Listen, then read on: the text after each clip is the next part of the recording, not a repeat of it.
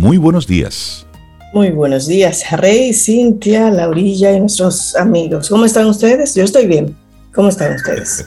Me pongo Muy adelante. bien. Adelante, Hola. Sobe. Buen día, Rey. Buen día. Laure. Buen día a ti, Camino al Sol Oyente. Estoy bien también. Gracias por preguntar. Y esperamos asimismo que, que también estés tú ahí en casita o en la calle o en el trabajo o en el metro o en el carro. Pero bien, bien, con Eso. buena actitud. Haciendo lo que toca, haciendo lo que sí, toca. sí.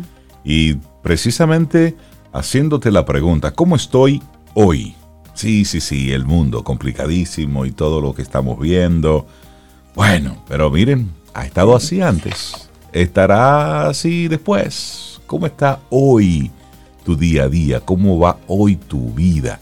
Y es la pregunta que tenemos que hacernos, porque a partir de ahí es que tú vas tomando decisiones, vas, vas moviéndote para un lado y para otro. Y ahí entonces eso lo conectamos de inmediato con, con lo que es el tema para este martes, el que te proponemos.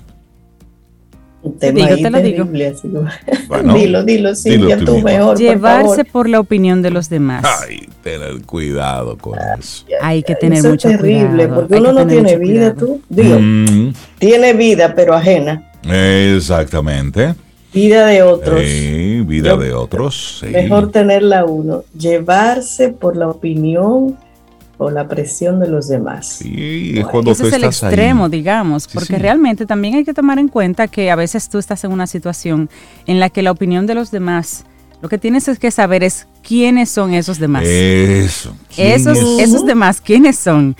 Porque a veces necesitamos esa opinión, esa segunda mirada, esa otra O perspectiva, referente. una referencia, de- exactamente. Sí, sí, sí. Ahora, presión, coger presión de los demás, no, no, usted no, no, es no. olla, no. No, yo- no soy olla, ni tampoco soy una goma de carro. O, estar o poner presión. tu vida, tu vida a un lado porque tú prefieres vivir la vida de los demás. Y el estándar de Estar los pendiente, no, No, no, no, no. No, hasta ahí no. No. Entonces, que- ahí es tu decisión. Tener cuidado con esto de llevarte de la, de la opinión de los demás, de lo que está ocurriendo. No, no, no, no, no, no, no. Es decir, esas expectativas que alguien en algún momento pues comenzó a diseñar y fuimos eh, adoptando como sociedad sin darnos cuenta. A los 15 años tal cosa, a los 20 años tal cosa, a los 25 va por aquí, a los 30 por allá, a los 50 tienes que ir por aquí. Entonces, una serie de, de presiones sociales que es miren, terrible.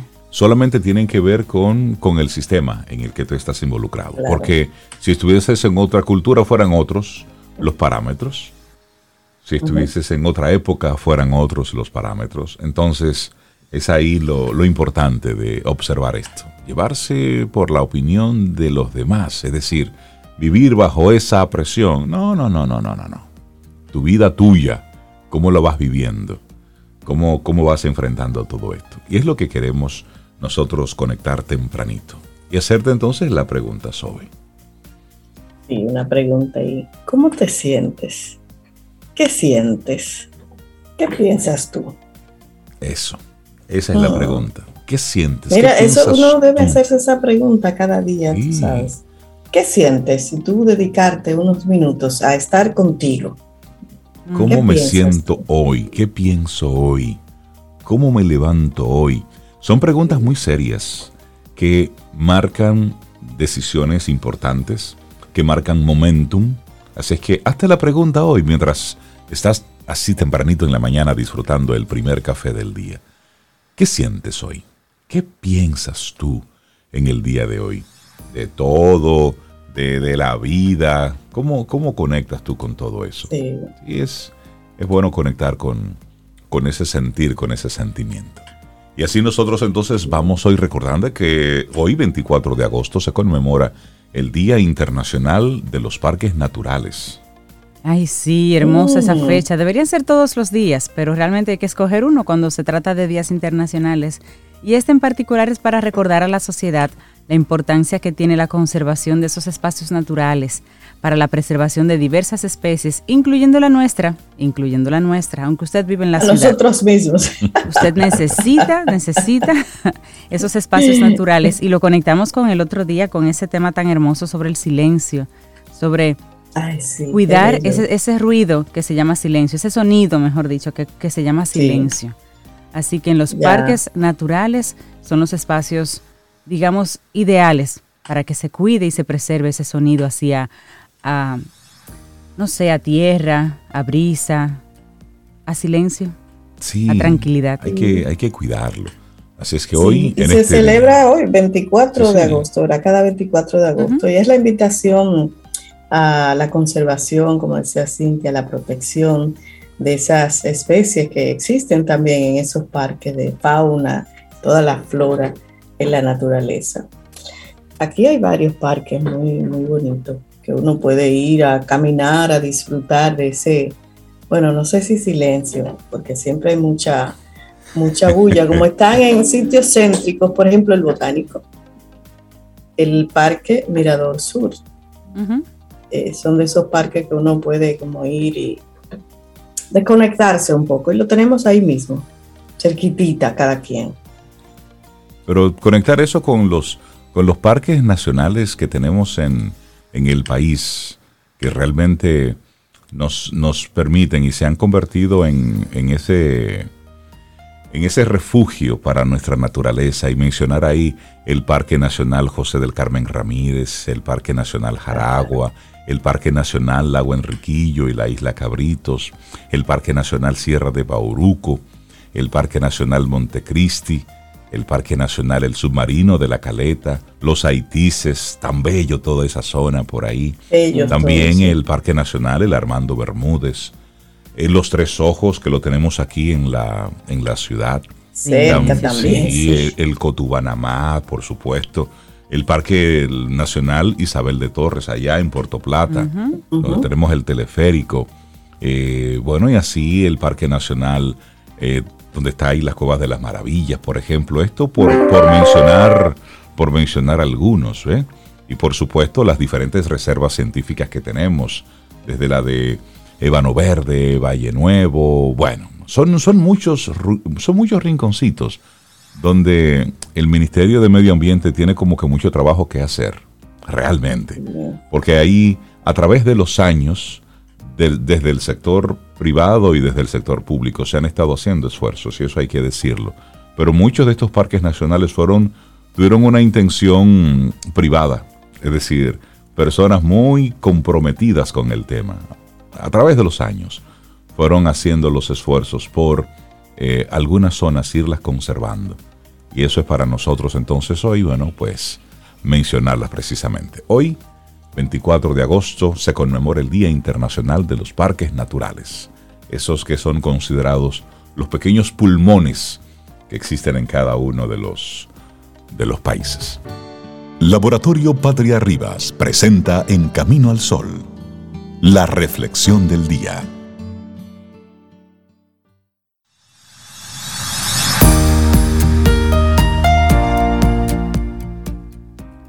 La última de las libertades humanas es elegir nuestra propia actitud ante cualquier circunstancia. Víctor Frankl. Compartimos entonces nuestra reflexión para esta mañana. La presión social siempre está presente.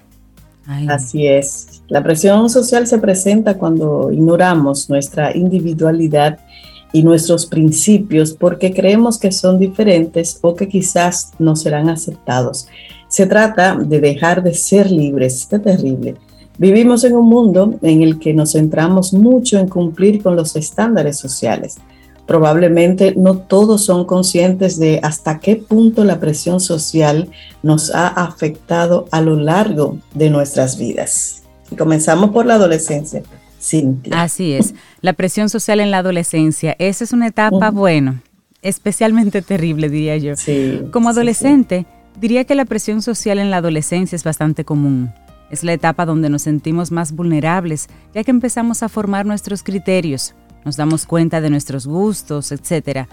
Si no estamos educados correctamente y no somos conscientes de cómo nos influye esto, probablemente interpondremos la presión social a nuestros propios principios. Un ejemplo muy común, fumar, porque el grupo de amigos está fumando y tú no quieres ser la única o el único que no lo hace.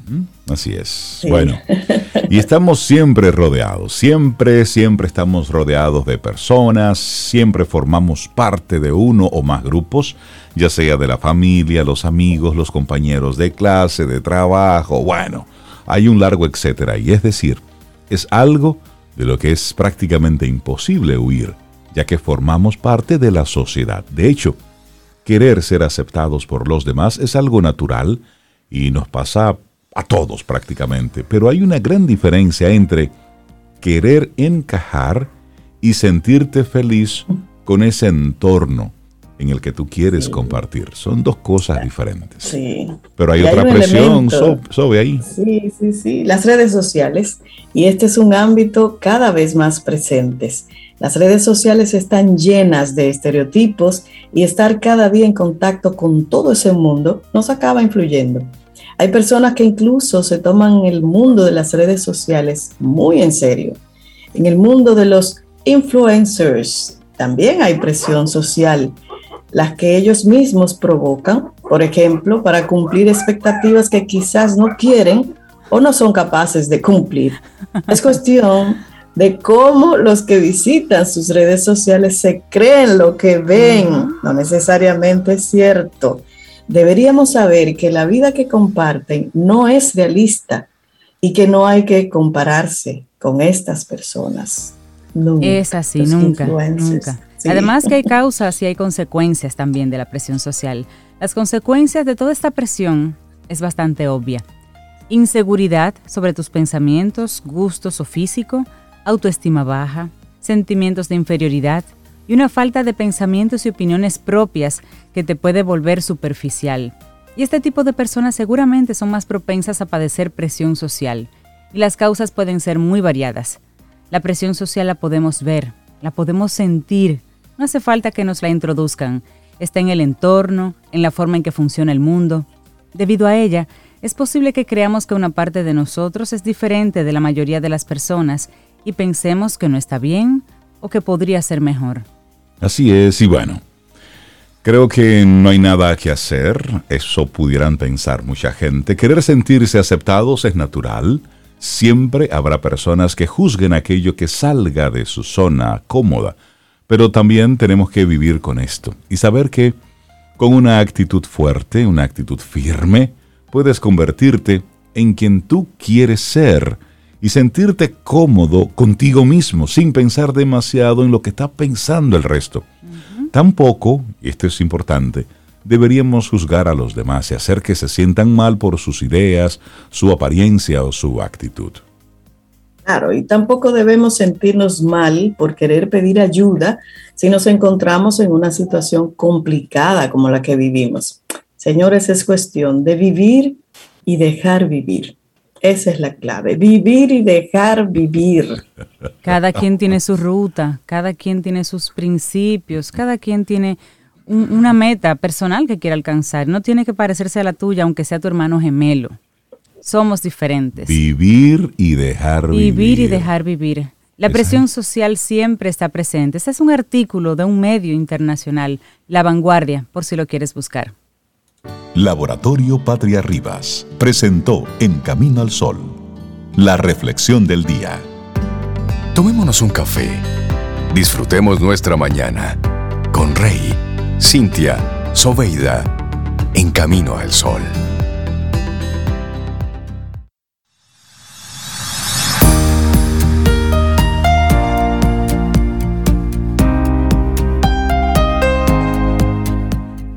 Wow, pero mira, si tú te vas a aprender una frase en el día de hoy para que te quede todo el día, pon atención a esta, que sea esta. Es de Mahatma Gandhi, dice, no dejes que nadie camine por tu mente con los zapatos sucios. Anótala. Potente, poderoso. Wow. No dejes que nadie camine por tu mente con los zapatos sucios. Wow. Y durante la pausa musical mientras disfrutábamos esta hermosa. Bueno, los comerciales estábamos escuchando. Esa niña canta como una gente grande. Pero, pero sí. wow. eso. Esa señorita. ¿Qué voz? Es un Jordan. ella, ella, ha ido creciendo, les digo que ya ella ha ido creciendo. Obvio, claro. Pero cuando hablamos de un prodigio de la, de la música, óyeme, esa niña y esa versión de, de Bohemian Rhapsody, preciosa, preciosa.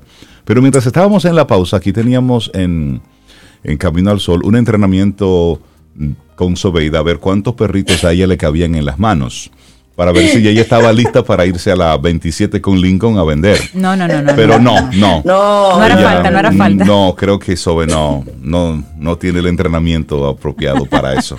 Solamente le cabe uno por mano, unas manos chiquitas. No puedes vender perritos uno en, cada mano, además, Rey, para protegerlo, tomarlo los cinco, se me puede caer uno. Además, que tengo la presión de la madre mirándome mal. Lía, se pone al lado mío como, ¿qué tú vas a hacer con mis sí, niños? Entonces, le vamos a enviar una fotografía a los Caminos al Sol oyentes para que vean cómo van evolucionando. Los, sí, los ya niños son cómplices de todo eso. Ay, tan precioso. Ya abrieron los ojos. Noticia, abrieron ah, los ojos. De último minuto. Sí, porque Como, como todos están participando en el programa, los amigos tienen que saber si es que estamos... ¿Cómo va? Sí, cómo, cómo, va todo esto. Así es que sí, y lo que ya no van creciendo y abrieron los ojos. Mi perrita Lía parió cinco perritos hace, bueno, el 8 de agosto. Cinco perritos. Tres cinco perritos. Varones, dos hembritas. Y, ya abrieron los ojos. Y ya abrieron los ojos. Ese es el. Casi, casi están caminando. Se dan unos trayones buenísimos. Yo tengo un video de eso, pero están caminando. Por eso es que decimos a veces ahora en el programa Mamá Sobe. Es por eso es que ella ahora tiene ese proceso. Ay, ay, ay. Eso, eso, eso da ternura, eso da ternura. Y eso, eso, eso es bonito. Y mira, y, y hablando de ternura y de cosas chéveres, cada vez que esta escritora, profesora, educadora, que es la presidenta de la Fundación Crisálida, nos visita. Sí, cada vez que esta alma nos visita, pues nos trae también un poco de ternura. Y hoy, Delta Eusebio, la recibimos de nuevo, nos trae esto de conectar con el artista interior. Delta, buenos días, ¿cómo estás? Vale. Hola chicos y chicas, Camino al Sol oyentes, ¿cómo están? Muy bien, feliz más, de verte. Más súper contigo aquí, como dice Rey Cintia. Nos alegra estar que tú estés aquí. Yo estoy más contenta que nunca porque es verano. verano. Mm. Y la verdad que el verano es una estación, bueno, es cuando más calor hace en el país, pero hay mangos, hay limoncillos, hay, hay framboyanes. Y la verdad que la creatividad se pone a tope ya eso yo lo tengo por experiencia. Llega mucha gente a mí con proyectos interesantísimos. Es como que, igual que la tierra, igual que las flores, los árboles, todos sacamos afuera nosotras también. Es un momento muy interesante para reconectar con la misión, porque todos tenemos una misión. Por ejemplo, eh, yo conecté con la mía muy temprana edad, que fue trabajar con niños y adolescentes, porque siempre he creído que la educación es el primer paso hacia la libertad.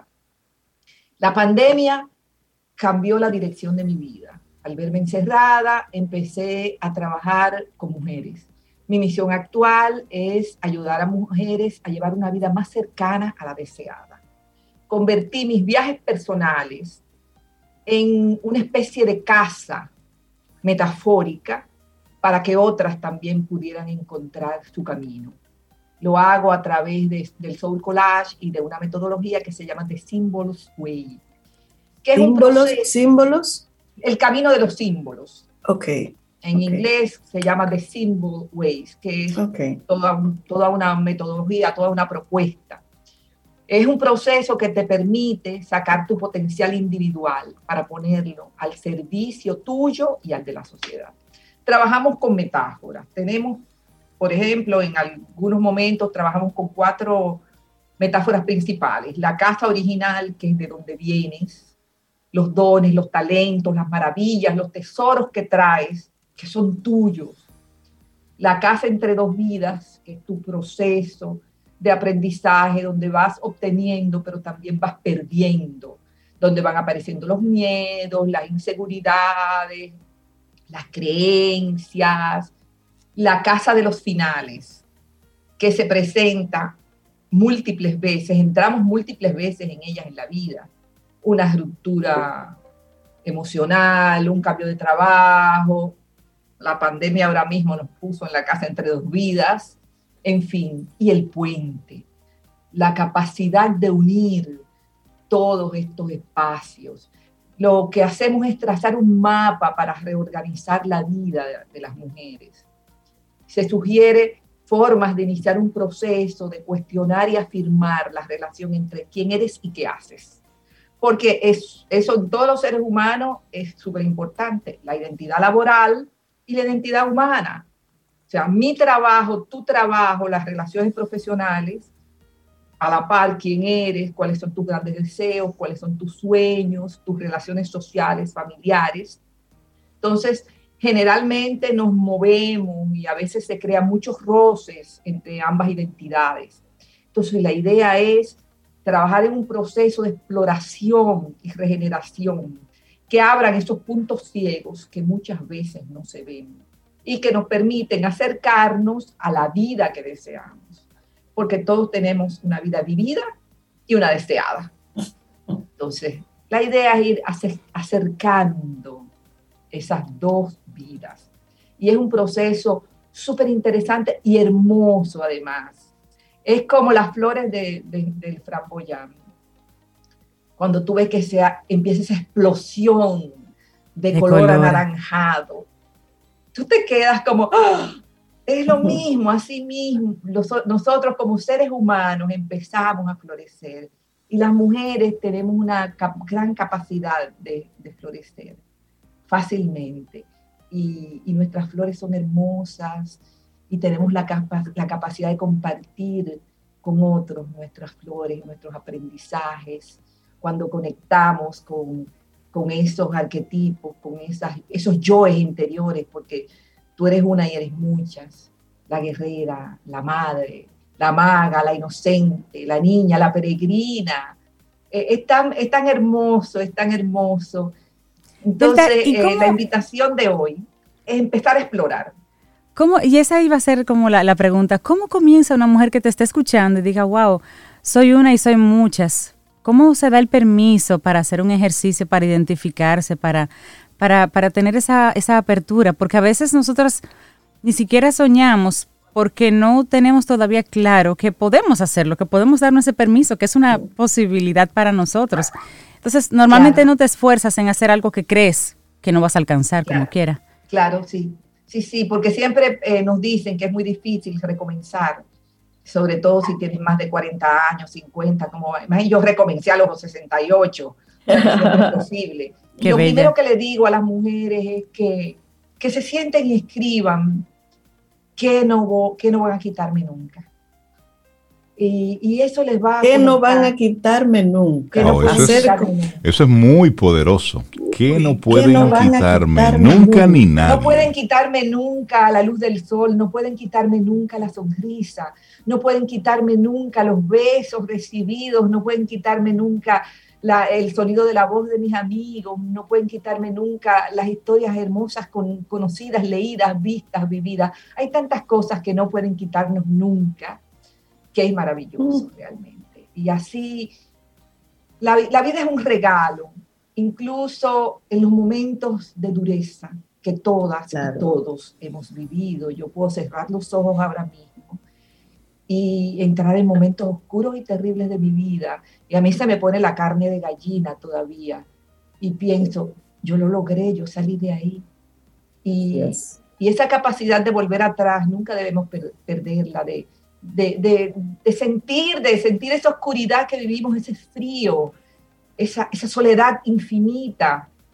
Y de que salimos de ahí, salimos de, de esa casa oscura y volvimos a la luz y cuando tengamos que volver a entrar, porque nunca sabemos, sí tenemos la certeza de que tenemos las herramientas para volver a salir. O sea que yo las invito, mujeres, mujeres caminantes hacia el sol, a decir que sí pueden y a, y a pensar y a escribir en lo que nunca les van a poder quitar.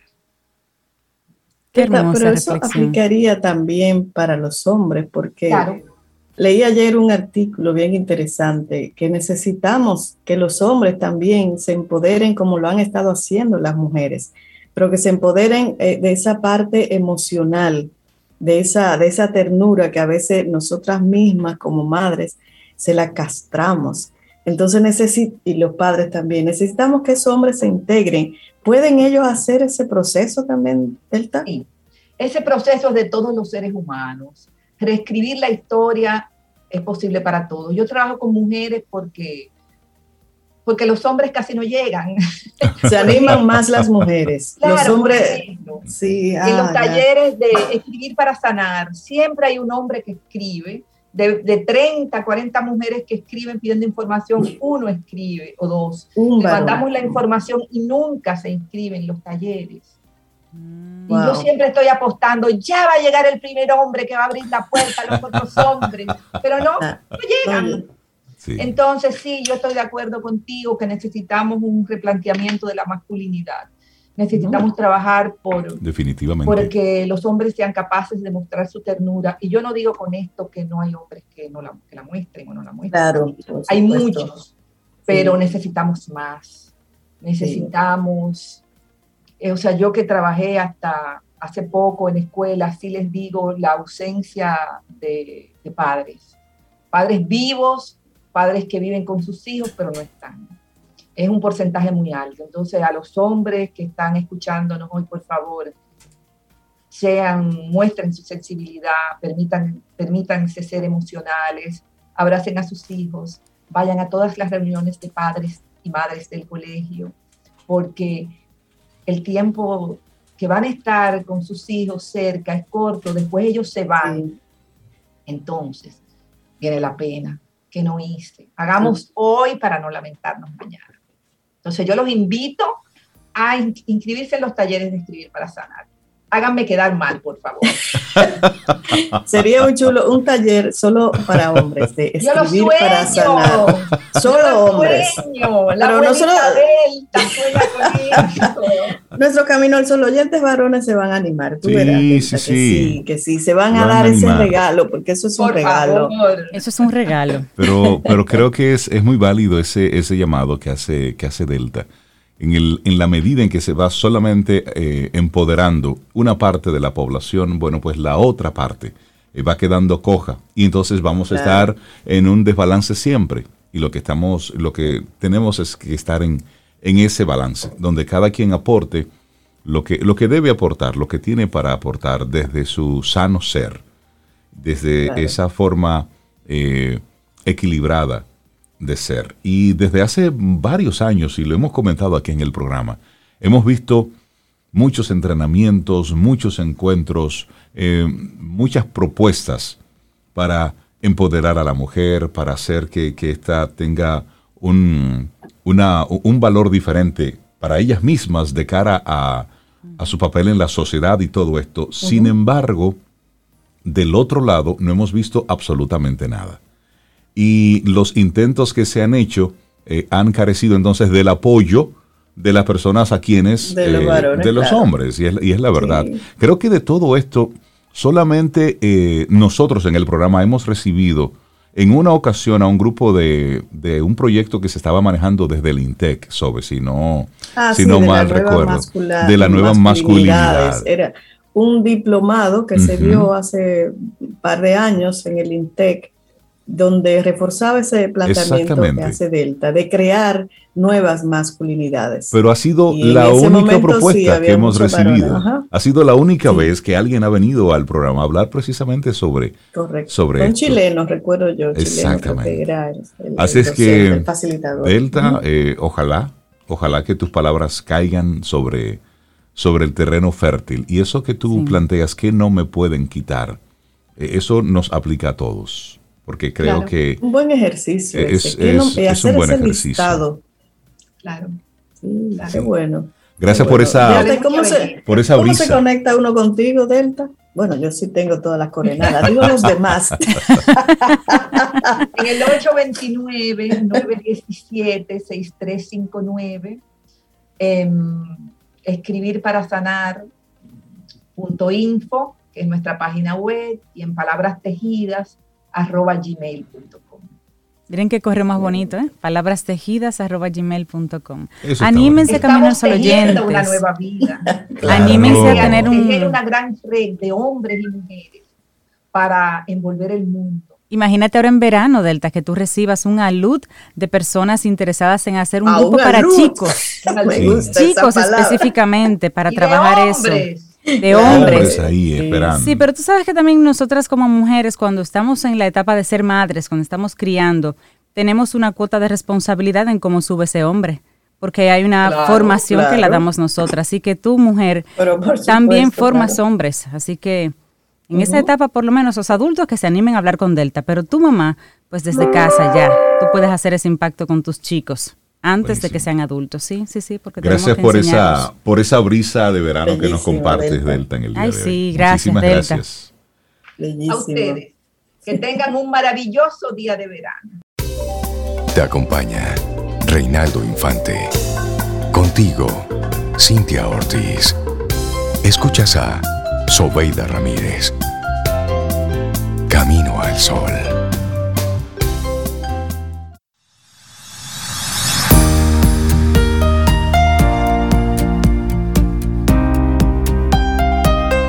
Cintia, ¿qué nos tienes para hoy? Camino al Sol. Bueno, un proverbio chino, en este momento, un proverbio chino que dice, abundantes beneficios esperan a quienes descubren el secreto de encontrar la oportunidad en la crisis. Sobeida, ¿qué nos tienes para hoy? Camino al Sol. Ahí tenemos hoy a nuestro wellness coach certificado y privado de aquí, de Camino al Sol, para no solamente para Cintia, para mí Laurita, sino para todos los Camino al Sol oyentes. Él es egresado del Institute for Integrative Nutrition y Life Coach, y para certificado mí no con aval y para ti también. internacional. Para, ti no. Para mí ¿Tú no lo quieres como coach? tú no lo mencionaste. Tú no me mencionaste. Tú no me mencionaste. es decir, tú quieres que, yo siga chubby fit. ¿Qué crees que yo siga chubby fit? Darle los buenos días a para Tirso. especial. A Tirso Valdés. Ahí está. Gracias, señora. Buenos días, buenos días. De verdad que quiero empezar con, con felicitarlos con la idea esta de, de brisa de verano. De verdad que, que, me he disfrutado varios de los, de los episodios, de los invitados bueno, que han estado compartiendo los colegas y compañeros de, Camino al Sol. Así es que ha estado súper, súper buena la serie, de verdad. Qué bueno. Ay, gracias. Sí, hombre. Una brisita y diferente. Y eso, conectando de inmediato contigo, Tirso, lo que me conecta con el bienestar. Esa es una buena pregunta para un café. Sí. O para un té, o para un té verde como, ayer, como ayer estábamos hablando de, de serie de Netflix, ¿verdad? Que, María Tecno estaba comentando. Vamos a hacer algo similar con la, con la forma en que voy a empezar. Vamos a empezar de adelante para atrás, como comienzan la serie ahora, que todas comienzan adelante y después se, se van para atrás. A mí realmente lo que me conecta con el bienestar, para hacerlo bien resumido en una palabra, es libertad. Es la, la libertad que obtenemos cuando, cuando realmente nos sentimos bien, cuando nos sentimos bien para, para salir a buscar cualquier cosa, ¿verdad? Y, como les dije, voy a empezar eh, presentándome un poco para esos caminos solo oyentes que, no, que no me conocen bien todavía o que me han oído solo un par de veces. Les repito mi nombre, mi nombre es Tirso Valdés, yo soy wellness coach y me dedico a acompañar y a trabajar con personas que han tomado la firme decisión de llevar su salud a un siguiente nivel, enfocándose en lo que es una salud integral, es decir, sumando hábitos positivos en cada uno de esos pilares importantes de la salud, como la alimentación, la actividad física, la calidad de sueño, relaciones saludables, propósito profesional y cultivar el ser.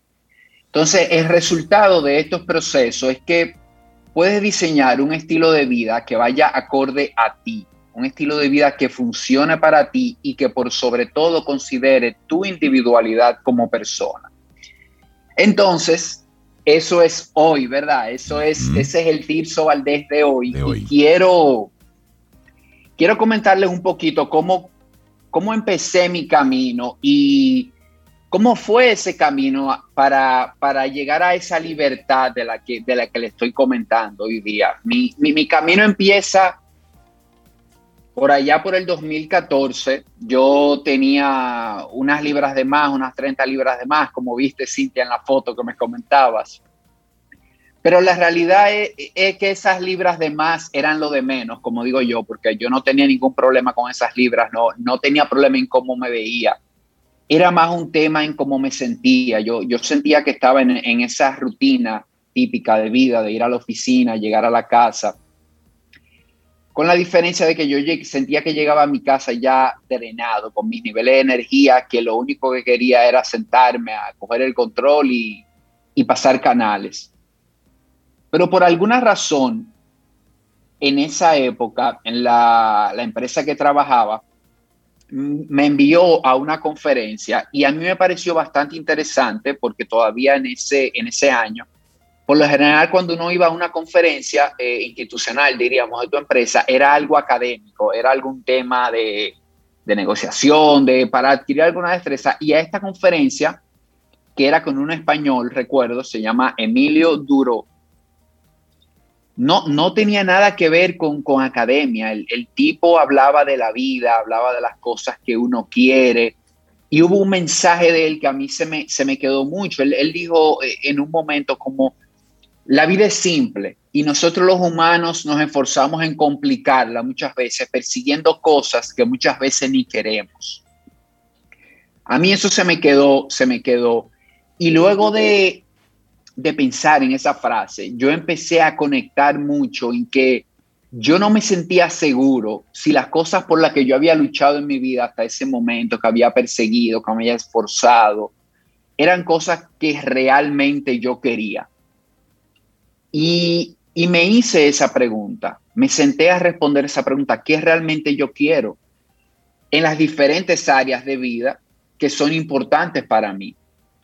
Y creo que parte de esa duda, de ese, ese momento, de esa crisis de identidad, como, le digo yo, venía porque yo me había desconectado de mí.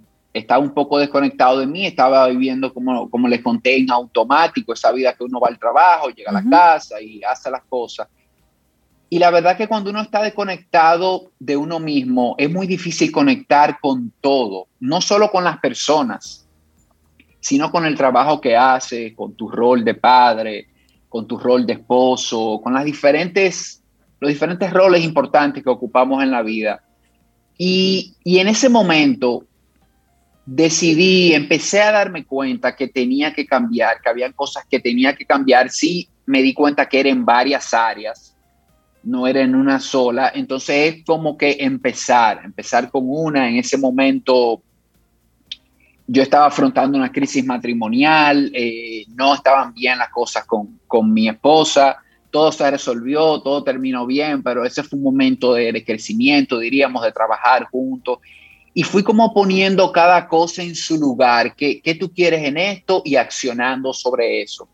Le puse atención a mi salud también, empecé a, mirar un poco más lo que comía, el ejercicio, las cosas clásicas que, que conocemos, ¿verdad?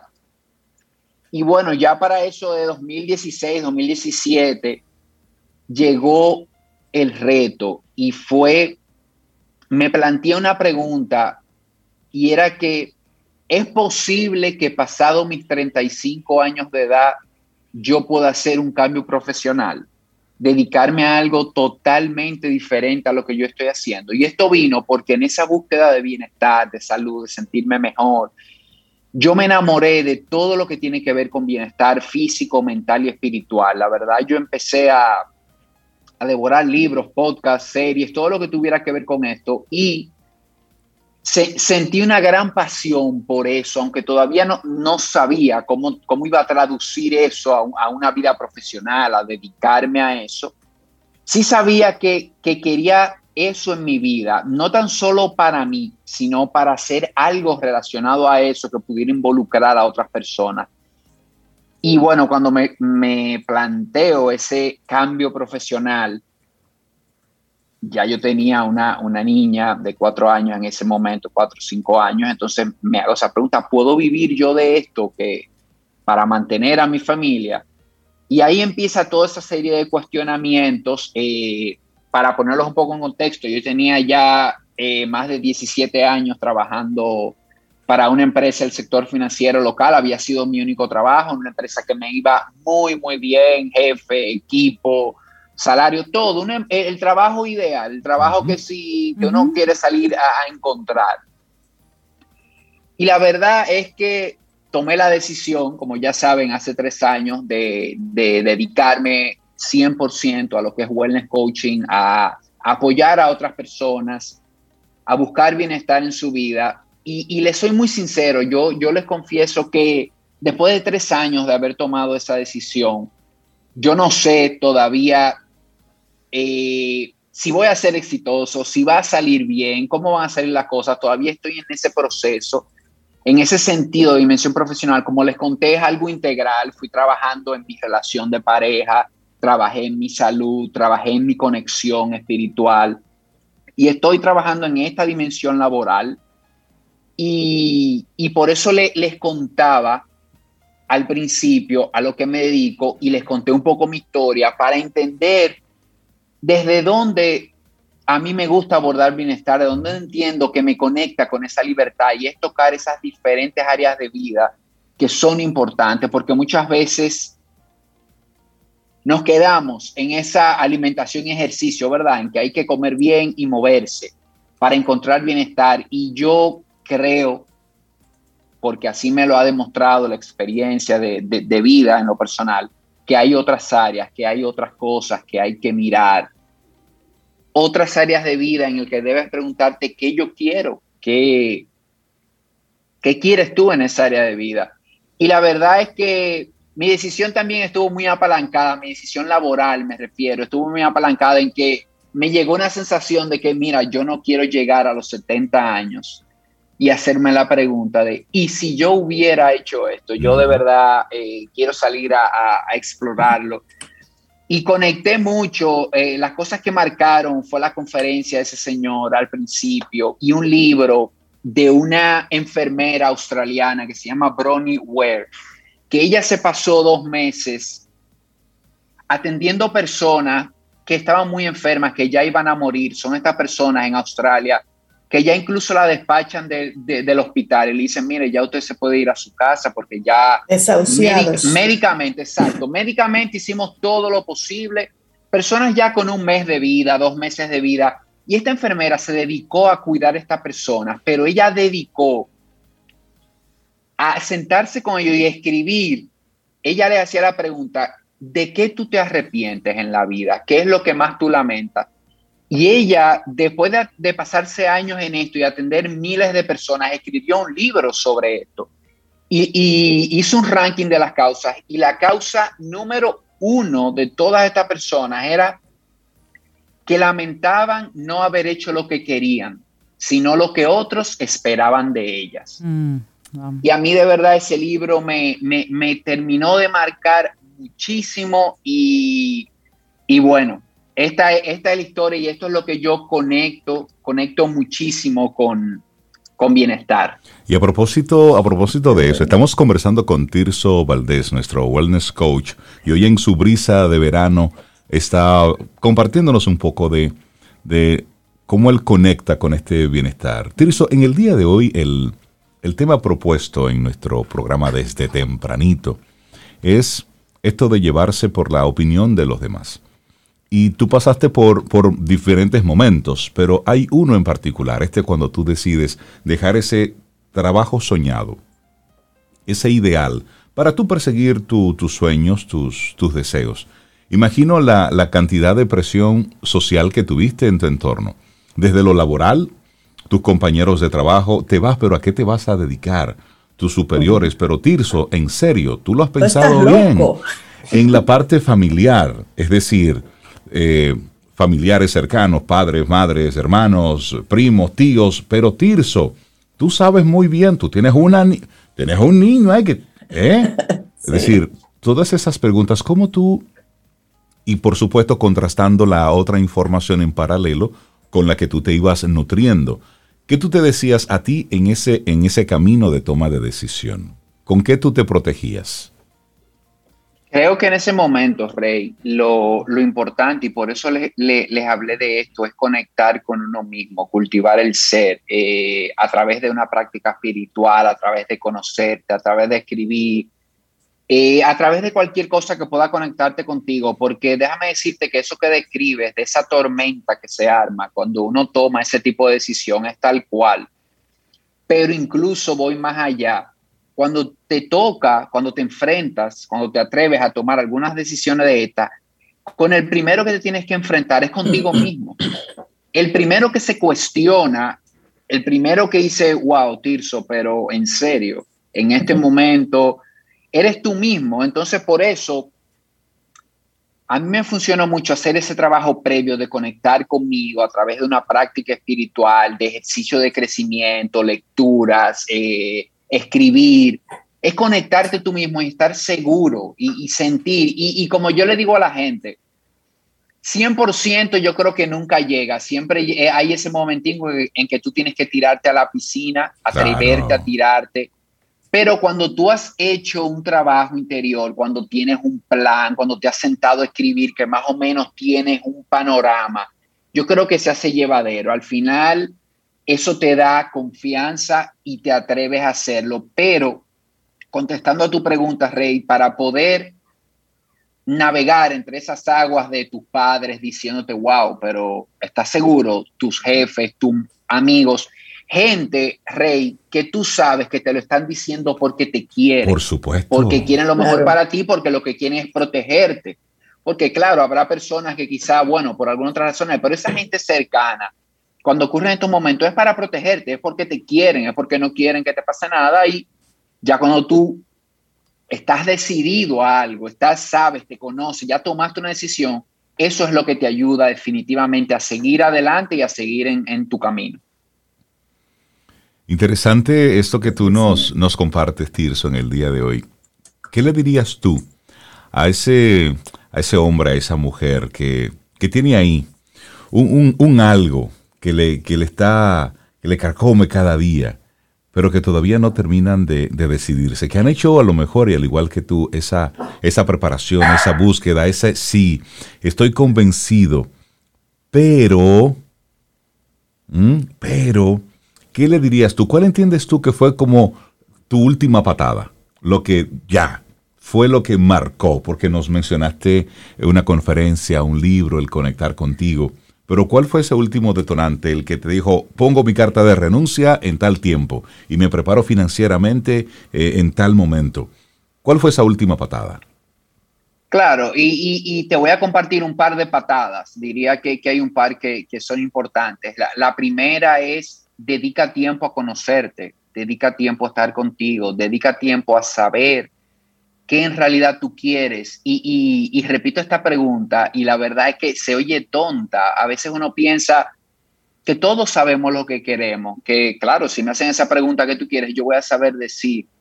Yo, Rey, cuando me senté a, a, contestar esa pregunta, yo me di cuenta que yo, la verdad es que no sabía bien lo que quería, porque me di cuenta que estaba persiguiendo cosas que no eran malas, por el contrario, eran cosas buenas, el buen traer el clásico, buen trabajo, buen apartamento, esto, pero no eran cosas que específicamente yo quería. A veces nos montamos en esa ola y vamos viendo a nuestro alrededor y la verdad este trabajo de conocernos es importantísimo. ¿Para qué? Para dejar de ser veleros, dejar de ser veleros y convertirnos en barcos de motor. No ir para donde vaya el viento, porque el que va para donde va el viento no está seguro a qué puerto va a llegar y no está seguro de si ese puerto te va a gustar a ti. Entonces ponle un motor al barco define tú para dónde vayas y conócete. Esto no quiere decir que las cosas van a salir bien. Esto no quiere decir que todo va a salir bien, pero vas a vivir y te vas a equivocar bajo tus propios términos. Y esto de verdad que, que da muchísima satisfacción. Y el segundo punto diría yo, confía en que si estás haciendo lo que tienes que hacer, lo que tú describiste, como pasos importantes para llegar a ese puerto, esas paradas, confía y enamórate del proceso, olvídate del resultado, porque la realidad es que el resultado no depende totalmente de ti. A veces pasan cosas que no calculamos, pasan cosas en el camino. Entonces, es, es buenísimo aprender a, sentirnos bien con que yo hice lo que pude, hice lo que me comprometí. Si llegué al resultado, fenómeno. Si no llegué, buscamos la vuelta. Entonces, es comprometerte con esas pequeñas acciones, porque hacer accionar eh, pequeño, poco a poco, es lo que va creando ese efecto acumulado y es como el interés compuesto, que al final viene ese resultado que va a ser positivo. Si tú enfocas en hacer lo que hay que hacer, no te apegues a si va a ser en un mes, a si va a ser en dos meses. Olvídate de esa línea de tiempo, enfócate en el día a día, en las pequeñas cosas que hay que hacer y, y dale para adelante, tira para adelante, acciona eso te, sin duda que te va a llevar al resultado más, temprano que tarde. Claro, Una parte importante también es que muchas veces todos nos llenamos de planes, nos llenamos de objetivos, la casa, el apartamento, el carro y las vacaciones y todo esto está muy bien si son cosas que tú quieres. Pero es importante primero saber que no todos queremos lo mismo. A veces queremos que todos queremos el, carro de lujo. no, hay hay algunos que sí, otros que no, y nada de esto es positivo o negativo, sencillamente buscar las cosas que tú quieres. Pero en esa búsqueda a veces se nos olvida un poco el quién. ¿Quién es el que va a salir a buscar eso? Eres tú. Y tú cuentas con un único vehículo para salir a buscar esas cosas que quieres y tener la vida que tú quieres. Entonces, dale los mantenimientos adecuados al vehículo. No, no, no hagas de esto una carrera de simplemente correr, correr, correr, descansa, dale a tu cuerpo buenos alimentos, muévete, duerme bien, porque no tienes otro cuerpo. Ese es el que te va a llevar a conseguir cualquier cosa que, que tú decidas. Y por eso, como vieron en mi historia, es la parte de que el bienestar es integral, se compone de diferentes cosas. No solamente es ir al gimnasio, es llevar una buena relación de pareja, llevar una buena relación con tus hijos, encontrar propósito profesional, conectar con eso a lo que te dedicas, porque al final dedicas que 8, 10, 12 horas al día. Entonces, si se la dedicas a algo con lo que tú no estás conectando, va a ser difícil, va a ser difícil que puedas sentirte bien. Y una última patada, Rey, que sé que fueron varias, es atrévete, atrévete a, cambiar. Muchas veces nos ponemos esos limitantes nosotros mismos de la edad, de wow, ya yo pasé los 35, ya tengo 40, de verdad, hacer un cambio. Si es algo que tú quieres, yo creo que nunca es tarde. Eh, bueno, y lo comentaba Delta también ahorita, que ya se atrevió después de los 68 todavía haciendo cambios, o sea que que esa es la vida. Y, como dicen por ahí, ninguno vamos a salir vivos de, aquí, ¿verdad? Entonces, atrevámonos a, hacer las cosas que, realmente nos llamen y nos muevan. Definitivamente. Qué linda brisa de verano nos compartió Tirso Valdés hoy. Wellness Coach y siempre nos, nos acompañas con sus, con sus temas y hoy, hoy el tema fuiste tú mismo y qué, qué linda manera de presentarlo. Eh, muy, muy motivador tu, tu testimonio y tu recorrido. Estoy seguro que nos sirve a más de uno aquí en el programa en el día de hoy. Muchísimas gracias, Tirso, por esta brisa. Gracias a ustedes por la oportunidad, de verdad, señores, y recordarles que vayan a Holístico RD, que es mi dirección de Instagram, y ahí van a poder conectar con todo mi contenido, todo el trabajo que hago. Y, nada, todo está basado en esto, en estos pilares del bienestar, en, este, en esta búsqueda de bienestar que es un camino, señores. No, yo les cuento esta historia y, de verdad que no me siento que he llegado a, ningún lado. esto no se ha terminado, esto sigue, esto es continuo, esto cambia. Así que la invitación es que empiecen a explorar y, y se atrevan. nada, señores, tengan feliz día a todos, de verdad. Buenísimo. Gracias, gracias Valdés. Muchísimas gracias, de verdad que sí. Un abrazo. gracias. Contigo hoy, contigo siempre. Camino al Sol.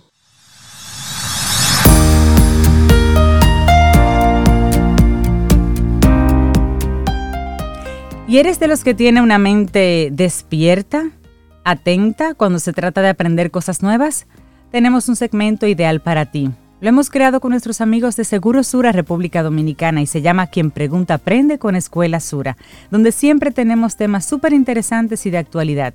Así que atento a esa próxima entrega. Bueno, la propuesta del tema desde tempranito que hemos estado conversando con todos nuestros amigos y amigas Camino al oyentes, es precisamente sobre la, sobre la presión.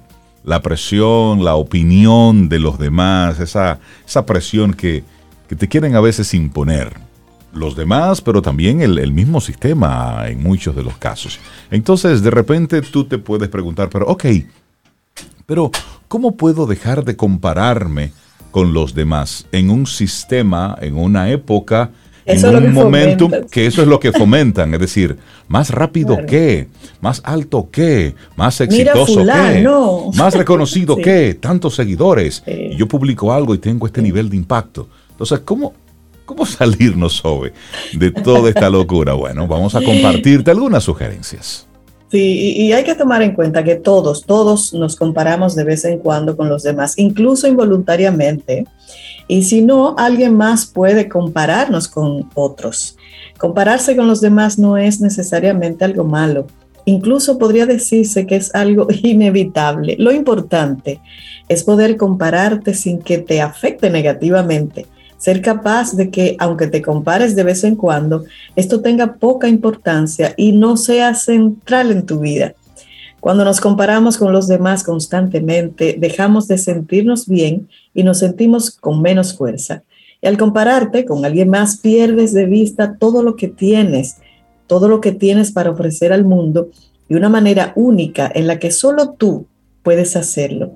Al pasar por alto esto, es más fácil que encuentres historias en las que te digas que no estás a la altura, que no eres lo suficientemente bueno. Y todo esto termina por aumentar tu nivel de estrés e impide que puedas expresarte con creatividad, lo cual a su vez te da más razones para sentirte en desventaja al compararte con otros. Sí, bueno, entonces vamos a compartirte algunos pasos algunas sugerencias para dejar de compararte con los demás. Ojo, esto no es de este tiempo, ¿eh?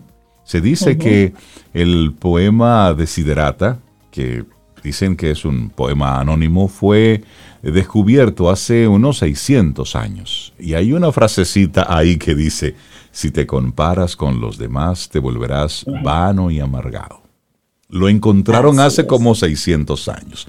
Pero bueno, número uno, reconoce que te comparas con los demás cuando lo haces. Es decir, el primer punto es tú darte cuenta cuando te estás comparando, reconocer que te estás comparando con alguien. Y esto pudiera parecer algo sencillo, pero no lo es. Cuando ya existe un hábito de tú compararte repetidamente, esta acción simplemente se vuelve involuntaria. Es decir, que estamos eh, comparándonos constantemente y ni cuenta nos damos. Una vez que tomas conciencia, puedes entonces empezar a tomar acciones respecto a este problema. En este momento, puedes intentar dejar de alimentar entonces estos pensamientos y en cambio empieza a focalizarte en las cosas positivas que puedes aportar a las personas que están en tu entorno. Es decir, cuando te sorprendas comparándote, estoy más rápido que, o estoy más lento que, estoy más que, o menos que. En ese momento, detente. Y dite a ti mismo, mí mismo, nos estamos comparando. ¿Te diste cuenta? Entonces, para. Para. Y entonces vamos ahí al segundo punto. Claro que sí, el segundo punto es focalízate en lo que eres y en lo que tienes y no en lo que piensas que te falta. Concéntrate en la manera en que puedes contribuir positivamente a la vida de los demás. Evidentemente tienes muchas cosas que aprender, en la medida que, como los demás, no eres perfecto, no somos perfectos, ninguno, ni los perfectos. Sin embargo, no es comparándote ni sintiéndote mal que vas a fortalecer eventualmente tus debilidades. El primer paso para hacer esto es confiando en ti mismo y en tus capacidades. Esfuérzate en hacer cosas positivas que te hagan sentir bien contigo mismo y verás que sin darte cuenta vas a fortalecer muchos aspectos de tu vida. Y eso lo acabamos de conversar con Tirso y su historia. Así que focalízate en lo que eres, en lo que tienes. No te enfoques tanto en lo que te falta. Así es. Y aquí viene el tercer paso. Sé más autoconsciente del daño que te ocasionas, que te ocasionas. Date cuenta del hecho de que comparte, compararte con alguien más está ocasionándote dolor y que este dolor lo estás decidiendo tú mismo. La persona con la que te comparas está dirigiendo su vida a su manera e ignora que te estás comparando constantemente con ella. El dolor que sientes te lo haces tú solito, tú solita, y es completamente innecesario. Sé que sé más autoconsciente de ese daño que tú mismo te estás ocasionando. Bueno, y te comparto un número cuatro. Enfócate en aprender y no en competir. Es claro que nadie es perfecto. Tú tampoco lo eres y no lo serás. ¿Ok? Es decir, vamos, no serás perfecto. Ni ahora ni nunca. Porque eso no existe. Sentirte mal al compararte con los demás es signo de que no tienes suficiente humildad para aceptar que puedes aprender de alguien más. Puedes intentar desarrollar una actitud de aprendizaje. Utiliza entonces la comparación para inspirarte. Si tienes una actitud de aprendizaje y de gusto hacia la comparación, puedes aprender muchas cosas y dejar de tener un problema. Si experimentas malestar al compararte, es probable que te enfoques en competir y no en aprender. Entonces, en resumen, enfócate en aprender, no en competir. Claro que sí. El número 5, ayúdate. Limita tu tiempo en las redes sociales. Ayúdate. La gente muestra su vida en redes exclusivamente desde su mejor ángulo. Te enseñan lo que te quieren enseñar. Se puede tener la impresión de que estas personas no tienen problemas, no tienen dificultades y muy pocos defectos. Es fácil compararse con ellas y tener la impresión de que no se está a la altura, lo cual da lugar a pensamientos que pueden quitarnos mucha energía, pues el mensaje que te envías a ti mismo es, no soy lo suficientemente bueno, lo suficientemente buena, necesito tener más, lo suficientemente rica, lo suficientemente bonita. Sin embargo, tú sabes que efectivamente eso es falso, que las personas en las redes sociales tienen dificultades, defectos, frustraciones, etc. Por esa razón, es muy recomendable limitar tu tiempo en las redes sociales. Exponerte demasiado tiempo a ver situaciones que no son reales exige en ti mantener activos mecanismos de defensa para protegerte y te debilita en tanto que te expones a situaciones que no son reales. Ayúdate con eso. Bueno, y aquí el sexto, no estés en conflicto con la imperfección. Nadie, decía Cintia hace un ratito, nadie es perfecto. A pesar de que sabemos esto a nivel intelectual, emocionalmente tendemos a sentirnos mal cuando los resultados no son perfectos. De nuevo, no somos perfectos y nunca lo seremos. Y esto precisamente nos hace humano. No se trata de no equivocarse, se trata de tener una buena actitud frente a las derrotas y equivocaciones, de modo que podamos aprender de ellas. Las comparaciones son algo inconveniente precisamente porque nos aleja de la posibilidad de seguir aprendiendo y nos hunde en una dinámica en la que creemos, creemos la ilusión de que nuestra seguridad proviene de que el otro pueda ser inferior a nosotros. Es una locura. Sí, y, apoyando eso que tú dices, Sobe, el tú reconocer que de que no eres perfecto, de que no existe un ser humano en la tierra perfecto, eso da libertad. Mire, usted hace lo mejor que usted pueda, usted se faja, eso sí, usted cumple con su responsabilidad, usted, usted hace su tarea, pero también tiene que poner en un ladito de que la perfección no existe. Y eso también te da como un, ok, Vamos, vamos. Entonces, te vamos a compartir algunas razones así rápidas para no compararte. ¿Ok? Entonces, yo voy a compartir dos, Cintia dos, sobre dos y así vamos. Número uno, las comparaciones son siempre injustas, pues usualmente comparamos lo peor de nosotros mismos con lo mejor que presumimos de los otros. Entonces el pleito... ¿Qué pensamos que tienen los otros? Y el pleito no es, parejo no es pareja. Pero también las comparaciones requieren una métrica. Ten en cuenta que no existe una manera de medir los aspectos internos y que los aspectos externos de los demás pueden ser, ya lo hemos dicho, fingidos. Así es. Así es. Además, eres único y singular como para poder compararte. Tus habilidades, tus éxitos, tus talentos, tus contribuciones solamente te pertenecen a ti y no pueden ser comparados adecuadamente con otra persona. Adicionalmente, no tienes nada que ganar y sin mucho que perder. Al compararte, descuidas tus propias capacidades y a la larga terminas perdiendo tu seguridad, tu dignidad y hasta tu pasión. Ay, sí. Bueno, aquí vienen las dos que comparto yo. La primera, las comparaciones te roban tu tiempo. No es comparándote con alguien que consideras mejor que vas a mejorar tu persona. ¿eh? Al juzgar, nos enfocamos en lo que no tenemos y nos imaginamos que al tenerlo seríamos mejor en lugar de enfocarnos en lo que sí tenemos y podemos fortalecer.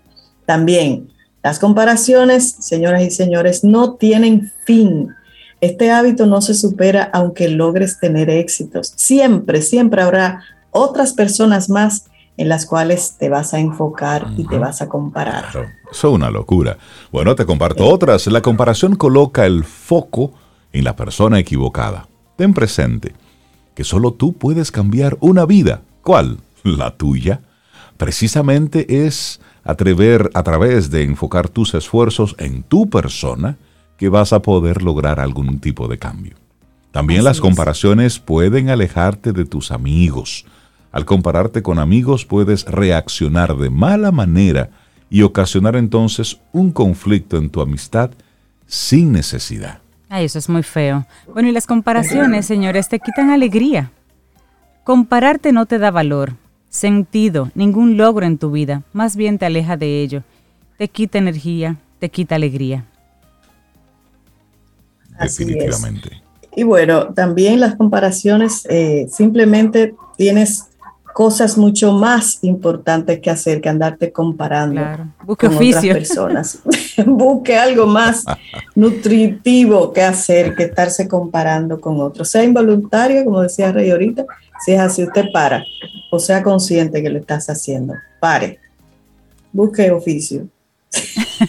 Es eso. Y ahí, por supuesto, hay una serie de de consecuencias de, tu compararte con los demás, porque independientemente de con quién te estés comparando, siempre te vas a sentir mal en tanto que compararte generalmente tiene que ver con, con eso, estar observando lo que tú crees que son las fortalezas de los otros y con las debilidades de las tuyas. Incluso cuando tú comparas tus fortalezas con la fortaleza de alguien más, la lógica de la comparación te puede llevar a sentirse, a sentirte bien solo, si tu fortaleza es mejor o superior que la fortaleza del otro.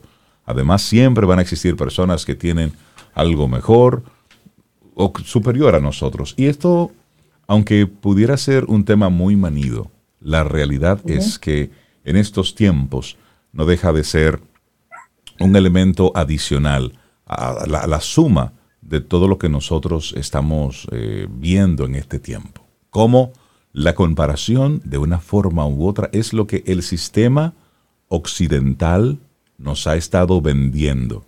Con, bajo el manto de la competitividad, el sistema occidental es el que, el que Estados Unidos y demás quieren ir a venderle a otros países y luego eh, tienen un, ocasionan un gran caos, que lo que estamos viendo en, Afganistán no es más que en eso. Afganistán. Sí, es, un gran caos y ahora lo que están es saliendo huyendo. Estamos exportando un sistema que nos estamos dando cuenta que no, no, no es el que funciona, porque cada uno de nosotros tiene sus formas conectados con, con su origen, con su cultura, con, con, con todo lo que viene arrastrando desde los ancestros. Ahora, aquello en lo que yo sí estoy involucrado, por supuesto, puedo ser mejor. Claro, esa es, esa es la tarea, ser mejor en lo que yo hago. Pero ser mejor no significa ser igual que tú. No, es ser mejor con lo que yo tengo, con, con, con, todo ese proceso de aprendizaje. Un mejor yo, claro. Claro. Así, es. me gusta mucho esa, ese mensaje porque realmente con la competitividad, que es básicamente que tú desarrolles recursos, habilidades, atributos en ti para ser mejores, los estamos confundiendo con competencia, que ahí entonces ya entran otros elementos que son los que trabajan y, y minan, digamos, la autoestima.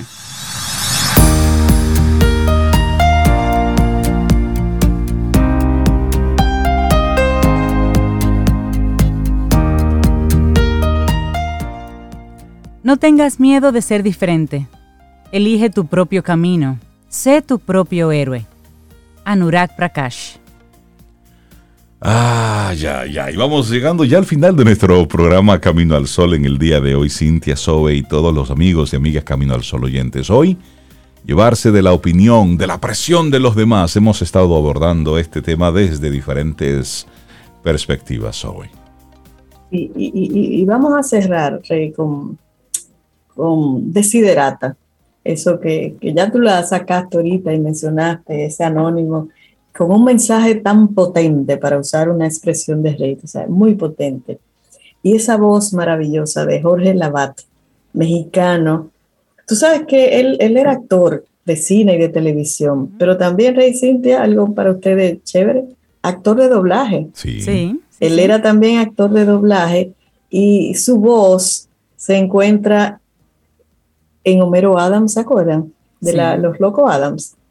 La voz en, español este, de Jorge Labat y también las dos primeras películas de James Bond.